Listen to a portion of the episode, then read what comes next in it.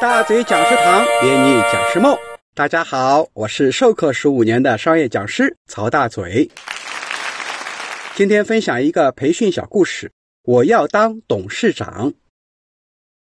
一九四九年，有一位二十四岁的年轻人，充满自信地走进美国通用汽车公司，应聘做会计工作。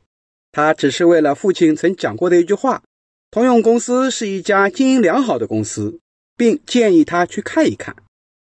在面试时，他的自信使面试官印象十分深刻。当时啊，只有一个空缺，而面试官告诉他，那个职位十分艰苦难当，一个新手啊，可能很难应付得来。但这位面试者只有一个念头，即进入通用汽车公司，展现他足以胜任的能力和超人的规划能力。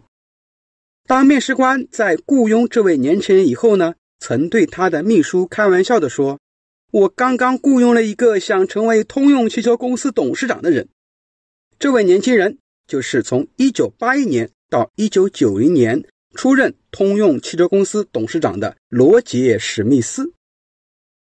后来呀，罗杰的事迹还拍成了一部电影，叫《罗杰和我》。罗杰刚进公司的第一位朋友阿特维斯特回忆说：“合作的一个月中，罗杰正经地告诉我，他将要成为未来的通用公司的总裁。”这故事给我们什么启发呢？是可以用在目标管理的课程里面的。说啊，就是我们要勇往直前的迈进。也是引导我们由财务阶梯登上董事长法宝的一个经验。人生一定要有目标和追求，强烈的成功愿望和自信比任何秘诀更重要。好了，请持续关注大嘴教你当讲师，我们下期节目再见。